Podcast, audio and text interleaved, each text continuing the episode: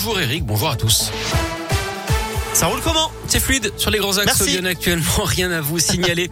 à la une, on reste dans les transports, mais sur les rails avec les prix des billets de train qui n'augmenteront pas sur les grandes lignes l'an prochain. C'est la bonne nouvelle annoncée ce matin par le patron de la SNCF.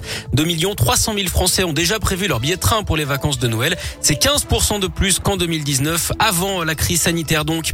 L'actu, c'est aussi la hausse du nombre de victimes de violences conjugales en 2020. 159 400, c'est une augmentation de 10% par rapport à l'année d'avant.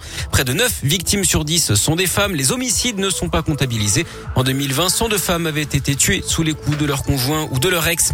La cinquième vague de l'épidémie de Covid progresse à un rythme fulgurant d'après le porte-parole du gouvernement, Gabriel Attal. Le nombre de contaminations a augmenté de 82% en une semaine. Encore près de 20 000 nouveaux cas hier, plus de 8 000 patients hospitalisés. Le pic de l'épidémie devrait intervenir fin décembre, début janvier. C'est ce que dit ce matin le patron des hôpitaux de Paris, Martin Hirsch. La situation en tout cas reste tendue aux Antilles où un appel à la grève générale a été lancé aujourd'hui en Martinique. En Guadeloupe, les barrages bloquants ont commencé à être démantelés, mais les violences se poursuivaient hier. Le rectorat a d'ailleurs suspendu l'accueil des élèves dans les écoles, les collèges et les lycées aujourd'hui. Le reste de l'Europe est également sous tension avec des émeutes tout le week-end aux Pays-Bas. L'Autriche, elle est entrée dans un nouveau confinement qui va durer au moins trois semaines.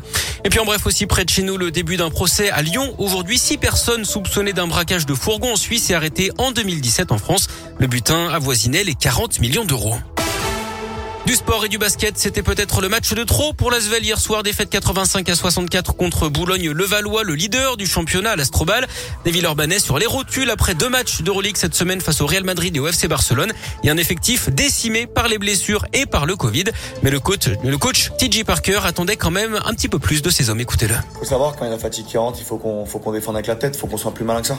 Après, ce qui est inacceptable aussi, c'est que t'as une équipe Euroleague, tu, tu prends, tu prends pas 20 points chez toi. Euh, comme ça, c'est pas possible.